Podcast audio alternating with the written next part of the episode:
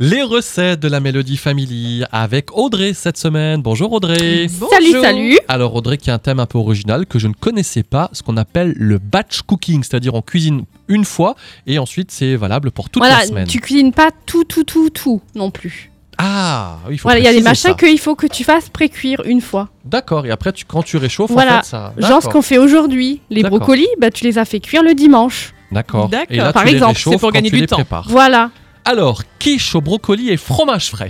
Pour les ingrédients, il vous faudra une pâte feuilletée, 400 g de brocoli déjà cuit, 2 œufs, 3 cuillères à soupe de crème liquide, 100 g de fromage frais, 6 boulettes, du sel et du poivre.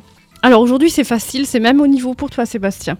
Merci. Tu préchauffes le four à 180 degrés, tu étales la pâte dans un moule à tarte, tu répartis les fleurons de brocoli sur la pâte, après tu fais la miguette, donc tu bats les œufs avec le fromage, la crème liquide, la ciboulette, du sel, du poivre, et tu verses cette préparation sur la tarte. Comment Tu- t'appelles ça, toi, la migraine Oui, ça s'appelle Oui, c'est- comme Je ça. connaissais C'est la ça. migraine, mais la Ah, migraine... c'est autre chose, la migraine. Ouais.